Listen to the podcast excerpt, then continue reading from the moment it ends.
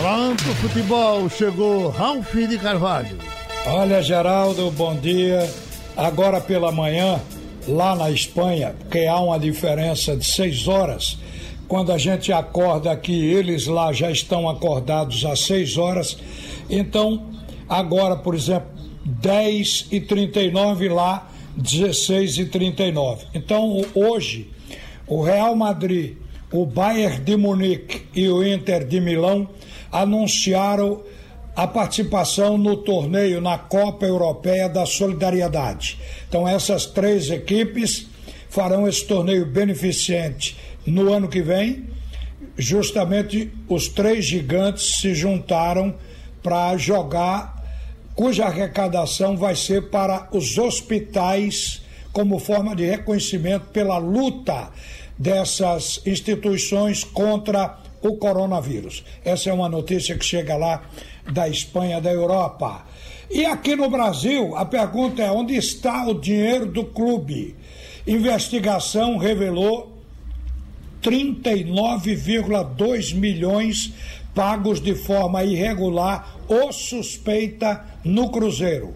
Empresa Kroll entregou relatório de investigação após análise de 214 gigabytes de arquivos. O relatório identifica crescimento das despesas do clube, despesas bianuais do Cruzeiro, de 1 bilhão e 100 milhões de reais. Quer dizer, a despesa aumentou entre 2018 e 2019 em 1 bilhão e 100 milhões de reais. Isso é quer saber gastar. Nós temos os convidados na linha. Vamos conversar com João Cachero de Vasconcelos Neto, o Joca do Santa Cruz, que é diretor de patrimônio do clube. Vamos conversar com Fred Domingues, diretor de futebol no grupo que dirige o futebol do esporte. E vamos saber do que os clubes estão fazendo no momento. Conversar com o Joca a princípio, em seguida com o Fred e depois com os dois ao mesmo tempo. João Cachero, o centro de treinamento parou por alguma razão ou a obra continua e a previsão de entrega para esse ano está mantida? Bom dia. Bom dia, Ralf. Bom dia, nessa torcida do Santa Cruz. É, Ralf, nós estamos nessa luta grande, né? O futebol é, paralisado, é um segmento que representa aproximadamente 17% do PIB, movimenta 52 bilhões de reais e paralisado, totalmente parado, contempla no seu contexto 156 mil pessoas, parado, não treina, o futebol europeu aberto, jogando de portões fechados, comemorando o gol com o cotovelo. Então mudou tudo mudou tudo. Mas o CT e o estádio José do Rego Maciel, dentro desse contexto também, reduz a sua ação, reduz o seu trabalho. O, a, o estádio José do Rego Maciel, com o, o seu sistema de manutenção de estrutura também parado, mas o CT continua no trabalho reduzido a 60%, com o segundo campo totalmente pronto, com drenagem, irrigação, o colchão de areia pronto para receber a grama. E o primeiro campo no seu trabalho de manutenção. Graças à ideia de que tivemos um lançamento de 100 títulos patrimoniais classe ouro, por R$ 3.700, lançamos 100 títulos numerados que servirão como sorteio, como um, um, um adendo de, de, de forma de venda é, um sorteio de um camarote no estádio José do Rego Maciel. Então isso deu um, um, uma injeção de, de, financeira, mas infelizmente a pandemia chegou, nós só chegamos a negociar 16 títulos. Estamos esperando que isso passe, esse momento passe, para que voltemos então a esse trabalho. Mas não tem nada parado, está devagar, mas continuado. Ô Joca, pelo que você disse a princípio, você está, digamos, com saudade do futebol e com inveja dos europeus. Mas você acha que tem clima para recomeçar pelo menos o treinamento nesse contexto atual? Tem não, não existe clima não. Por isso que eu digo, é, é um momento preocupante, né? É um momento preocupante. É um momento em que a CBF com seus 517 milhões em tesourado, em caixa e em aplicações, deveria dar uma, uma, uma olhada nesse projeto, nesse, nesse novo futebol, nesse novo momento. O mundo inteiro parou. Então isso tudo é uma, é uma forma de reiniciar, de remontar-se. E esse caixa todo que a CBF tem é, advém do, do, do, futebol, advém dos seus filiados, dos seus 658 filiados, né, que, que produzem financeiramente para ela. Então está na hora de voltar. Agora mesmo o governo federal fez um apoio financeiro de, de, de emergência de 600 reais, lançou no mercado esse dinheiro. Esse dinheiro volta para o governo é, é, devagar, mas volta através de tributos, impostos, etc, etc. A movimentação. Então, é isso que a gente espera, que o futebol reinicie, não é? Mas com um novo formato, um formato que venha a dar. Imediatamente não.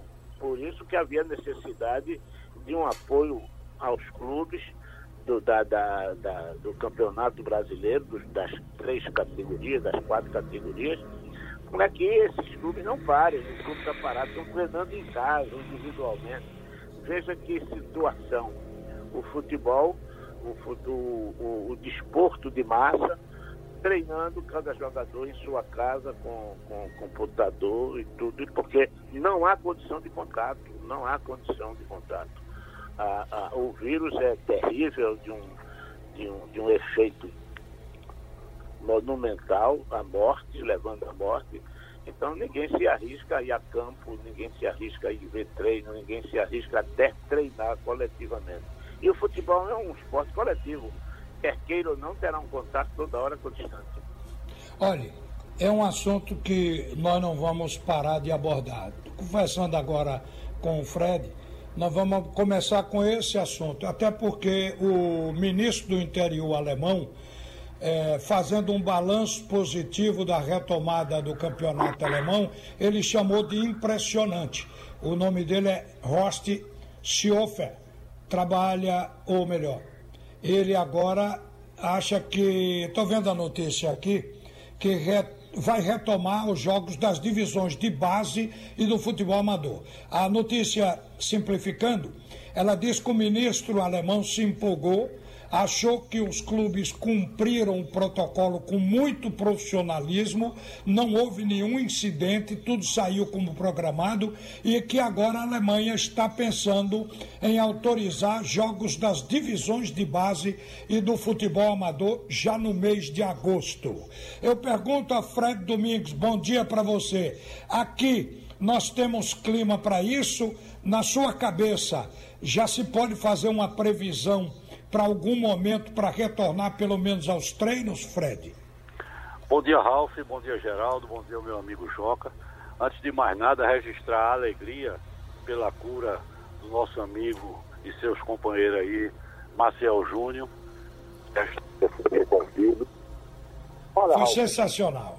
Foi um negócio que empolgou a gente e se vê que o Marcel venceu uma batalha dificílima mas ele está aí para contar a história, graças a Deus. Exatamente. Então, Ralf, é, é, na minha opinião, a gente fazer determinadas comparações com outros países foge muito da realidade. Por que eu digo isso e afirmo isso? Primeiro, porque os países europeus, os clubes dos países europeus, especificamente o da, o da, da Alemanha, são clubes ricos, com um orçamento anual de milhões e milhões de euros. A, a situação socioeconômica dos países europeus, e, e volto a frisar, especialmente a Alemanha, é completamente diferente da nossa realidade socioeconômica. Né? Os bolsões de pobreza aqui no Brasil são muitas vezes maiores do que na Alemanha. Então lá os clubes puderam e estão fazendo e cumprindo todas as determinações dos órgãos de saúde de lá. Então eles estão fazendo testes diários, né? estão, estão fazendo é, é, as, é, reiniciar as competições, obedecendo um critério extremamente rigoroso desse controle e dificilmente isso vai ocorrer aqui no Brasil. Primeiro porque os clubes não têm a capacidade financeira que têm os clubes europeus. Segundo, por falta dessa capacidade financeira, nós não temos a condição de fazer testes multidisciplinares em todos os elementos, em todas as pessoas que envolvem o futebol. Porque quando se fala em futebol, não se fala somente nos atletas. Existe uma estrutura de funcionários por trás desse, desses atletas que dão todo o suporte para eles. Eu não vejo, sinceramente, uma perspectiva a curto prazo para a volta dos treinamentos. E, e, também, em função disso, a volta das competições. Eu quero crer, eu quero crer, se houver um achatamento dessa curva de contaminação, talvez na, na segunda quinzena de junho possa se dar início gradativamente, é, se cercando de todas as condições sanitárias possíveis, à volta dos treinamentos. Ô Fred, com relação à situação atual do esporte, você está dizendo aí que não vê esse momento tão próximo para retomar as atividades. A gente sabe que o esporte está devendo salário aos jogadores, e isso significa dizer dois meses, março e abril. O próprio presidente, o Milton Bivar, disse que não vai pedir redução de salário a esses jogadores, porque não tem condição de cumprir quer dizer, pede para reduzir, mas não consegue pagar. Então, o quadro dentro do clube está dessa maneira. Então, tem duas perguntas para você. Como vocês, em reuniões de diretoria, estão abordando isso? Quem no momento está indo na Ilha do Retiro para administrar o clube de dentro, abrindo os papéis, vendo as dificuldades? E qual é a perspectiva de momento do Esporte Clube do Recife? Olha, Ralf, é, é, a nossa situação ela é pública, né? Nós temos uma dificuldade financeira enorme, principalmente agora depois da redução imposta pela rede de televisão, que é detentora dos direitos televisivos, essa redução foi de 75%. Então, e, e tudo isso fez agravar é, a, a situação financeira do esporte. Nós estamos fazendo um contato direto com o nosso quadro de sócios. Houve uma reação nessa última semana ao nosso apelo. É, hoje o clube só detém receita desses associados. Nosso presidente Milton está tentando um empréstimo bancário a curto prazo para que a gente possa sanar é, pelo menos mais uma folha. E a posição do presidente nós entendemos ser extremamente correta se nós estamos com um passivo junto ao elenco, como nós vamos propor uma redução salarial se nem mesmo nós temos a, a, a situação de confiança e confiabilidade que nós vamos poder honrar esse acordo. Então nós estamos é, a cada dia tentando é, conseguir recursos né, para poder ir sanando paulatinamente é, as nossas obrigações com o elenco e também com os nossos funcionários. Fizemos três jogos virtuais é, junto à torcida, através da, das, das, redes é, eletrônicas. Conseguimos arrecadar cento e poucos mil reais. Dinheiro esse que vai ajudar a, a se pagar os nossos funcionários. É? E, por conseguinte, nós estamos ainda em busca da, da, desse recurso, né? mantendo contato direto. Nosso vice-presidente administrativo financeiro, Coronel Genivaldo, tem ido ao clube, né, tá, tem dado todo o suporte nessa área administrativa financeira e o presidente dá dioturnamente, cotidianamente, a cata de soluções. Existem algumas ideias nossas é, é, é, que nós estamos analisando juntamente com o pessoal da, da divisão de marketing, como o lançamento de alguns títulos de sócio remido após a sua aprovação junto ao Conselho Deliberativo, para que a gente possa fazer um caixa emergencial não é? e, consequentemente, minorar ou minimizar essa nossa aflição com relação à parte financeira, Alves. Tá certo, Fred. Deixa eu agradecer a você e ao João Cachero pela participação no bate-rebate de hoje. Joca, obrigado e um bom dia para você. Um abraço, um abraço para você, um abraço para Marcial pelo retorno feliz e são da vida. Um abraço. Fred, obrigado também por participar, viu? Tá, Ralf, um abraço a você, a Joca, a Geraldo e reforçar mais uma vez a alegria de ter o nosso querido amigo Maciel ao nosso convívio. Tá certo, isso é bom. E nós estamos aguardando o Maciel, ele vai passar por um período agora de se reestabilizar, já que ele saiu de um período em hospital que foi desgastante, para a gente ter o Maciel no nosso dia a dia. Mas ele está curado e todos estão felizes comemorando isso. Um bom dia, minha gente. Volta agora o comunicador da maioria. Pronto, Ralf de Carvalho.